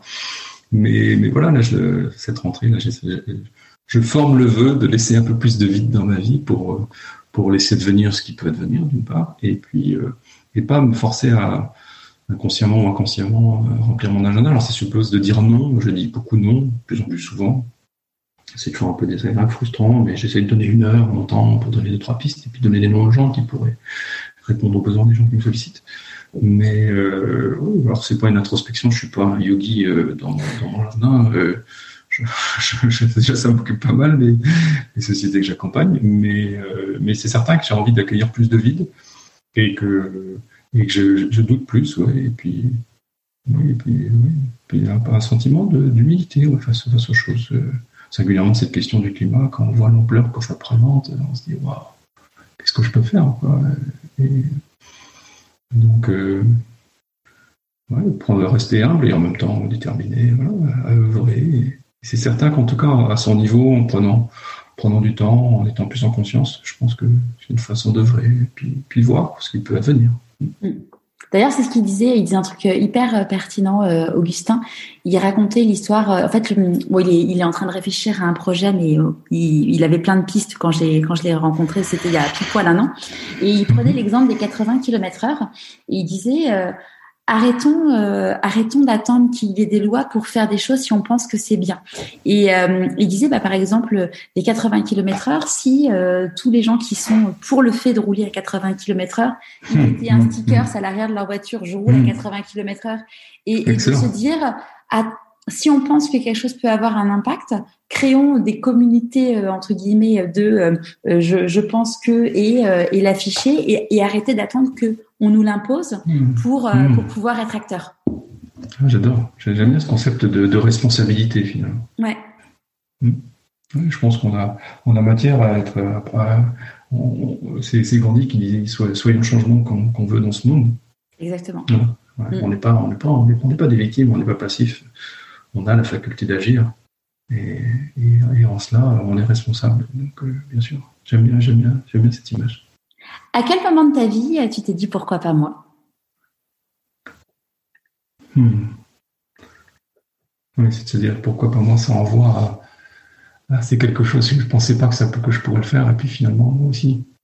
Euh, bah, c'est une réponse un peu bateau et puis qui est, cohérente avec ce que tu dis, c'est d'être patron. Quoi. Effectivement, à un moment, je me suis senti capable de l'être quand, quand on m'a proposé ou quand c'est devenu possible, j'ai été aussi un peu chercher cette idée de, devenir patron quand j'avais 32 ans. Donc je pense que oui, c'est à ce moment-là que, que je me suis posé cette question, où je me suis dit ça. Dans la vie, on dit que quand on fait des choix, il y a des renoncements. C'est quoi tes renoncements à toi? Quelque part, tu vois, j'ai choisi de ne pas, être patron là. Donc euh, tout ce qui, je renonce au, statut social qui peut, qui peut y avoir, la forme d'excitation aussi qui va avec. Peut-être que ça me reprendra de me rendre, je sais pas. Mais euh, c'est renoncer à cette, à cette, tout ce que ça peut avoir de nourrissant, de, de, bouillonnement, etc. Et de vie et de reconnaissance. Pour autant, je trouve de la vie et, et de la reconnaissance et de la relation euh, ailleurs. Et puis de la reconnaissance, j'essaie juste de la donner de moi à moi, indépendamment de ce que je peux faire. C'est quoi la plus grosse difficulté que tu as eu à gérer? Hmm. La plus grosse difficulté que j'ai eu à gérer. Hmm. Attends, je réfléchis parce que c'est pas, c'est pas, pas évident cette question-là. Alors dans les entreprises, j'en ai toujours eu toutes sortes, toutes sortes de, j'ai eu toutes sortes de difficultés par construction. On est une machine à gérer des problèmes quand on est patron. Euh, plutôt que de dire des, difficultés opérationnelles, parce que ça, j'en ai eu. Euh, je, pourrais en, faire des conférences. Tu faire un podcast scientifique. Ouais, j'ai même fait un jour, on était venu, on m'a demandé de me faire une masterclass. Tiens, Arnaud, tu ne vas pas faire une masterclass d'entrepreneuriat J'aime pas trop la posture du grand maître qui sait tout, donc euh, j'ai dit je vais vous faire une masterclass de toutes les erreurs que j'ai commises, et en espérant que ça vous serve des sources d'inspiration. Et j'ai bien tenu plus d'une heure ah. sur le sujet, euh, et, j'aurais pu faire plus.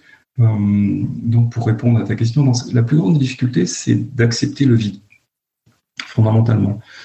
c'est de, c'est de, donc ça veut dire savoir dire non, ça veut dire savoir, savoir se retrouver créer des espaces de vide, quoi. Euh, ne rien faire. Ça, c'est très dur pour moi. et, Et tu disais qu'on on n'en avait pas reparlé quand tu as créé euh, Symphonie, ça que euh, mm. vous l'avez créé en pleine période, en effet, euh, de crise, de crise. ça, on, dit souvent que quand les entreprises se créent dans des moments de crise, si ça tient, c'est que c'est, c'est que c'est, ah j'allais dire entre guillemets, c'est pour la vie, mais on se comprend. Ah, j'y crois, c'est évident. Je, dis toujours, parce que les collègues, ils regardaient un peu, je dis, écoutez, on se muscle toujours plus en, ramant contre le courant. Voilà l'image que je prenais. Et euh, c'est certain qu'on se muscle plus, on se fortifie parce que et je dis aussi que moi je préfère une erreur dont on sait tirer des leçons qu'un succès dont on ignore la cause. Et quand tout va bien, on peut être juste porté par un marché, ça marche bien, mais en fait on n'est pas forcément particulièrement doué. Et, du coup on peut on peut se complaire quoi. Il n'y a rien de pire que de le, que l'autosuffisance. C'est le pire des pièges. Ça vous invite pas à progresser. Voilà. Et donc, euh, oui, alors encore faut-il survivre, c'est ça la question, mais c'est vrai que ceux qui savent survivre dans une période difficile, et ça c'est souvent observé, hein, euh, eh bien, parce qu'il y a des vagues, il y a des cycles, et quand la, nouvelle vague, le nouveau cycle reprend, eh ceux-là sont particulièrement mieux armés. Et puis ils ont développé une culture de la frugalité. Beaucoup dans le monde des startups, ça s'est vu dans les années 2000, ça se revoit parfois un peu. On, ne pense que par levée de fonds et puis euh, ils ont beaucoup d'argent et ils dépensent un peu n'importe comment. Moi, j'ai toujours eu un côté paysan et je considère que l'entreprise a la vocation de gagner de l'argent parce que c'est la seule façon de pérenniser son modèle.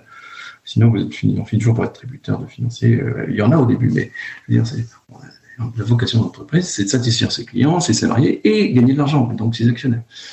Et, c'est, l'objectif, pas de lever des fonds. Euh, donc, il faut avoir en permanence cet objectif-là, et il n'y a rien qui peut justifier euh, des, comportements euh, alternatifs. Et donc souvent, ces phases où tout va bien, il y a plein d'argent qui arrive, et les gens comptent pas, ne mesurent pas, donc n'apprennent pas. Et mécaniquement, quand il y a un retour de fortune, ils en sont les premières victimes. Tu disais que tu avais commis des erreurs, et c'est en effet, de façon, ce qu'on disait tout à l'heure, hein, c'est que les erreurs, euh, personne ne réussit sans faire des erreurs. C'est quoi, du coup, euh, mhm. la plus grande et la plus grosse grande erreur que tu as faite et, du coup, que tu, qui peut être un bon apprentissage pour les personnes qui nous écoutent? Je parlais de ma première entreprise que j'ai créée quand j'étais à l'école. Voilà, euh, j'ai fait toutes les grandes erreurs classiques, c'est-à-dire on part de son produit et, part de son et pas du marché. Quoi. Donc la première des erreurs, c'est pas partir de, partir de soi. Quoi il faut plutôt aller vers euh, écouter les besoins. Euh, qui, a quel problème et quelle solution je peux apporter. C'est pas parce qu'on est fort en technologie qu'on a de savoir-faire que ça justifie, tout. Donc ça, c'est la, première erreur que, n'importe qui peut faire quand il crée une entreprise. Voilà. Alors après. Euh, l'autre erreur que j'ai pu faire, c'est que j'ai dépensé je faisais des dépenses marketing et puis je mesurais pas forcément le, retour de tout ce que je faisais. Euh, et puis très vite, je l'ai mesuré, et puis je voyais bah, des choses qui, je dépensais de l'argent, euh, parce que le commercial qui vendait de la pub, il avait été bon, euh, je ne fais pas de retour. Donc là aussi, toujours maintenant, je, ne fais que des choses que je sais mesurer en termes de retour sur, investissement, en termes de communication. Voilà genre d'erreur. Puis après, oui, managérialement parlant, il faut savoir dire quand les choses vont pas. Euh, fait des erreurs, des erreurs de recrutement. C'est difficile, le recrutement, c'est la science la plus difficile. Ah euh, et, savoir, euh, savoir euh, donc parfois prendre le temps de bien recruter, et puis quand on intègre les gens, leur donner les meilleures chances de succès d'intégration. Et puis quand ça va pas, savoir aussi ben, dire que ça va pas et en tirer le son. C'est un moment important. C'est quoi les plus grandes peurs que tu, que tu as ou que tu aies eues? Bah, de décevoir la confiance des gens qui, avaient placé leur confiance en moi. C'est quand quelqu'un vous confie euh, des grosses sommes d'argent, mais au-delà de l'argent, c'est qu'il vous fait confiance pour réussir ça, mais, et peur que de ne pas être à la hauteur de cette confiance qui, a été placée en soi. Moi, ça a été longtemps un, moteur euh, bien plus important que toute autre considération pécuniaire. Et comment tu traites du coup cette peur? Bah, euh, hélas, par de, du surcontrôle et du surinvestissement. Que bah, voilà, j'essaie de tout, tout, contrôler, tout piloter, euh, tout bien faire, euh, et ça consomme beaucoup d'énergie. De quoi tu es le plus fier aujourd'hui? Hmm, Moi, je suis fier de mes enfants. Je trouve que je les aime bien. Je, suis fier de la personne qui sont. voilà, je suis fier des emplois que j'ai pu créer en Bretagne à la faveur de toutes ces, de toutes ces créations d'entreprises, ou aussi chez Nickel. D'ailleurs, quand je suis arrivé chez Nickel, j'ai proposé de, faire grandir l'entreprise à Nantes, et aujourd'hui, à Nantes, il occupe plus de 300 personnes. Donc, euh, c'est chouette, j'aime bien cette idée de pouvoir créer des emplois en Bretagne. Et ça, c'est une vraie fierté, on va dire. Euh, j'étais fier de cette campagne régionale, ouais, de, voir que ben, en mettant en, mettant en, avant bien, correctement, en faisant bien passer les messages, les enjeux qu'il y avait autour de cette transition écologique dans une région comme la nôtre, on puisse, euh, ben, faire prendre conscience aux gens. ils sont déjà là d'ailleurs, les gens s'en rendent compte, hein, mais il faut faire passer les messages. Quoi. c'était, gratifiant. Et puis euh, le compte Nickel, c'est une très belle expérience parce que c'est la, banque euh, dans les bureaux de tabac et c'est pas une banque, c'est des comptes, des comptes courants, des cartes dans les bureaux de tabac. Et euh, j'étais fier de faire grandir cette entreprise parce que c'est une entreprise qui fait beaucoup de sens puisque plus de 50% de ses clients sont, sont rejetés du système bancaire. Et donc de, voir que euh, on peut aider à l'inclusion sociale euh, par l'inclusion bancaire, et ceci à grande échelle, avec un modèle pérenne économiquement. Parce que quand je, je suis arrivé, l'entreprise perdait pas mal d'argent, et j'ai pu contribuer à ce qu'elle devienne rentable, et donc pérenne et on attend des subventions de personnes. Et, pour autant, tous les mois, euh, il y a plusieurs dizaines de milliers de personnes qui, euh, qui peuvent se doter d'une carte et d'un RIB euh, sans lesquels on ne sait plus grand-chose dans ce monde moderne et pour, pour exister. Quoi. Alors que bien souvent, leur vie au, quotidien n'est pas simple. Donc, ça, c'est, chouette à chaque fois que j'ai pu utiliser mes compétences techniques au service de projets qui font du sens. Je, je suis content et c'est ce que j'essaie de faire de plus en plus à travers les, les projets, les entreprises que j'accompagne, les projets politiques aussi.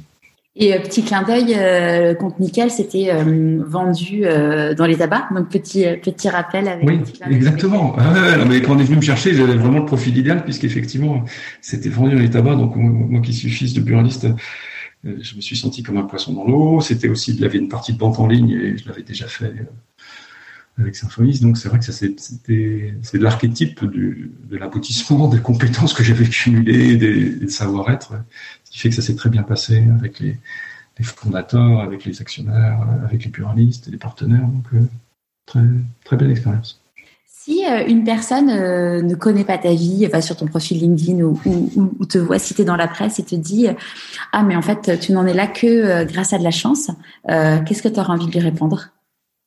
Oh, oui, certainement. Bah, que, je ne sais pas, mais en tout cas, certainement, oui. Oui, j'ai eu la chance, je le disais, de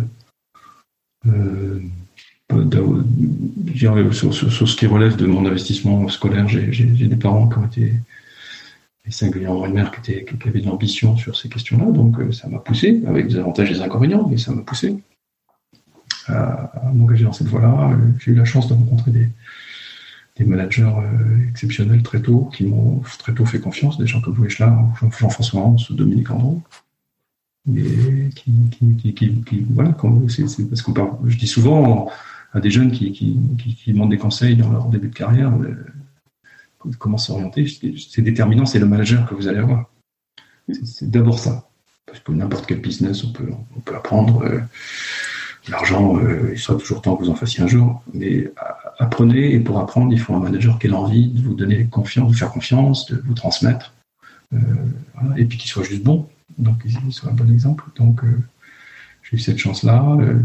Euh, et, d'aller dans un groupe aussi qui, qui m'a fait confiance à travers ces hommes, euh, à l'époque le groupe Crédit Mutuel Arkea. Et, puis après, voilà, il y, a, pas mal de travail aussi hein, qui, va avec. Est-ce qu'il euh, y a un conseil que tu aurais aimé qu'on te donne et du coup que tu voudrais donner aujourd'hui? Euh, je passe ma vie à donner des conseils aujourd'hui. Mais oui, il y a un conseil que j'aurais aimé j'ai toujours, j'ai toujours voulu bien faire quand on est manager, on veut faire le bon élève, on veut tout bien faire vis-à-vis des autres, c'est s'adapter. Alors, je parlais de moi en tant que Robocop, mais je n'étais hélas fort heureusement pas qu'un Robocop et j'étais souvent l'écoute des besoins des uns des autres, essayer d'être disponible pour les collaborateurs, euh, arranger, trouver des solutions. Et, euh, et à un moment, assez paradoxalement, c'est aussi écouter ses propres besoins. C'est-à-dire qu'en tant que manager, on est tellement tourné vers les autres, les actionnaires qu'il faut satisfaire, les salariés qu'il faut satisfaire, les clients qu'il faut satisfaire, et pas s'oublier soi en fait. Et, euh, et, on a le droit d'avoir des besoins, euh, même si on est patron. il ne faut pas les oublier parce que quand on les oublie, ben, ils nous rattrapent toujours d'une façon ou d'une autre. Donc, euh, Donc, assumer d'avoir des besoins, des besoins de sommeil, des besoins de disponibilité, des besoins de, de considération aussi. Et, en prendre conscience déjà. Je pense que c'est. et de les assumer. La connaissance de soi, de soi et de ses, de ses, besoins, de savoir comment on fonctionne pour pouvoir être, être au mieux déjà avec soi-même et puis du coup avec mmh. les autres aussi. Oui, les connaître et les respecter. Voilà. Euh, parce que euh, beaucoup de choses, moi, je me, comme je me mettais beaucoup d'exigences, euh, voilà, je pouvais négliger certains, certains mais parfois de, juste du sommeil, ou, de la disponibilité d'esprit, ou, ou, un besoin de repos, ou, un besoin de respecter des engagements, je peux avoir aussi, mais, mais savoir le dire aussi. Et pas, besoin de reconnaissance, de, voilà, de, les, connaître et de les assumer. Ouais. On en parlait avec Dorothée Barthes, que tu connais sûrement parce qu'elle est à Nantes, donc la mmh. fondatrice mmh. de Joe. Et elle, elle mmh. disait, euh, donc bon, euh, Dorothée, elle a une vie euh, multiple parce qu'elle a été journaliste, après elle a fait du One Woman Show, et maintenant elle est donc la, la cofondatrice de, de Joe. Et, et, elle disait qu'en fait, elle, elle a un énorme besoin de créativité et que elle a un moment où, dans l'histoire de Joe, où elle était vraiment pas bien avec elle-même. Et bon, elle s'est fait, du coup, elle s'est fait coacher. Et euh, la coach lui a dit, mais écoute, si tu as besoin d'aller euh, surfer en plein milieu de la journée, c'est pas parce que tu es enfin, justement, tu es entrepreneuse, tu as cette mmh. liberté de pouvoir le faire. Mmh. Et potentiellement, la mmh. meilleure idée marketing que tu vas avoir, tu l'auras sur ton surf. Tout à fait euh, plutôt que euh, enfermé derrière ton bureau à pas bouger. Et, Complètement. Complètement. Ça, c'est vrai, ça. Je, je, suis tout à fait d'accord. Mais il faut effectivement s'autoriser cette liberté-là. C'est ça. Et moi, typiquement, plus, plus ça allait, ben, par exemple, j'ai besoin de marcher, moi. Et ben, je faisais des réunions en marchant. Je partais, je dis, viens, on va quitter, on va discuter, on va dehors et on marche. Voilà, parce que j'ai besoin d'être dans mon corps, quoi. Voilà. Et, et, la créativité, bien sûr, s'autoriser ça, quoi. Et on perd pas du temps. Mais c'est là aussi, il faut revoir son rapport au temps. C'est pas, c'est pas une perte de temps, on s'en fout. Parce que sinon, après, le cerveau oublie, à force de se mettre trop de trucs dedans on va se rafraîchir les neurones. Mais on a toujours peur. Moi, je me mettais beaucoup de, pression sur l'exemplarité. Mm. je, voulais être exemplaire à l'égard des salariés, etc. Et j'étais moi-même dit, je me, le, présentéisme, je me l'infligeais moi-même. Ouais. C'est quoi le meilleur conseil qu'on t'ait donné hmm. Ouais, fais-toi confiance. Ouais, je me souviens de Dominique Andro, là, qui était mon premier manager. Il me faisait confiance. Fais-toi confiance, allez, vas-y. Là, tu feras des conneries, ça Et s'ils sont trop gros, je serai là pour te couvrir s'il faut. Quoi. Ouais, vas-y, confiance. Je rebondis sur ce que tu disais sur le présentéisme euh, où on se, mm. on se l'attribue à soi-même. Euh, souvent, euh, moi, je me rappelle quand, quand j'étais un petit puptu dans l'entreprise et je voyais ma boss qui avait euh, potentiellement plus de marge de latitude, je me disais ah génial, le jour où je serai boss, euh, je ne serai plus. en gros, j'aurai plus de possibilités dans mon planning et tout. Et, et en fait, je me rappelle, un, il y avait un job, bah, lequel, celui pour lequel on est rentré vivre à Paris, je travaillais, mais tous les soirs jusqu'à 23 heures, le week-end, mais vraiment, je travaillais, mais comme une malade. Je voyageais énormément. Enfin, c'était, euh, c'était vraiment n'importe quoi. Et, et le peu, je, me rappelle mon frère qui habite aux États-Unis euh, vient, euh, vient pour Noël et il me dit allez bien, on va faire nos courses de Noël le vendredi juste avant Noël. Et genre je m'en vais le vendredi à 14h30 mais j'avais une culpabilité, mais de, de ma boule mentale. Et il me dit, mais Charlotte, mais si tu regardes, tu bosses toutes les nuits, tu bosses tous les week-ends, enfin, c'est bon, quoi. Et, et c'est fou, ce truc qu'on s'inflige à nous-mêmes, en fait. Euh. Ah ouais, ah ouais. Mais les manière générale, euh, si je peux donner un conseil, puisque tu vends des conseils, les phrases qui commencent par le jour où, c'est pas les bonnes. C'est vrai. ça veut dire que c'est aujourd'hui le jour où. c'est vrai, c'est un super conseil, j'adore. c'est quoi tes prochains défis? Hmm. Je pense que cette question, juste de le. J'arrête pas de dire que je voudrais laisser du vide dans ma vie, je ne réussis pas. J'avais l'avais laissé, je me suis retrouvé avec, avec ce, projet politique-là, et peut-être que ça va me reprendre la politique. Je, suis encore toujours un peu engagé, ça, ça, ça me titille. Mais euh, voilà, pour faire le défi, c'était laisser un minimum de vie, tu vois, pour pouvoir essayer de venir les choses véritablement. Donc, mm. j'ai encore un sujet là faut que je dise non demain. Et ça m'embête de dire non à ce projet-là, qui est un, projet de plus, on propose. Si je dis pas non, je ne saurais pas, euh, pas ce fameux vide-là.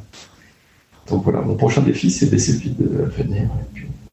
Et puis, après, on verra. Et justement, euh, offrir plus d'espace à la créativité, à la présence, etc., au corps. Ce serait magnifique si je pouvais faire ça.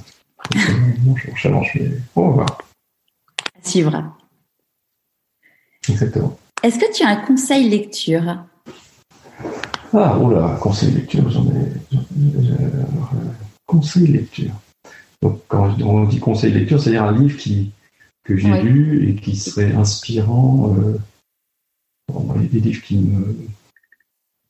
Pouvoir du moment présent qui m'a pas mal marqué. Ouais, des Garcoil. Ouais, Cartole, je crois qu'il s'appelle. Ouais, ouais, c'est les prononciations comme ça. Ouais, ça. Il a un nom imprononçable. Voilà. Bon, euh, lui, ça. Edgar, appelons-le Edgar.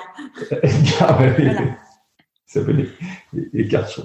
Et euh, ouais, ce livre-là, euh, ce livre-là m'a pas mal, pas mal marqué.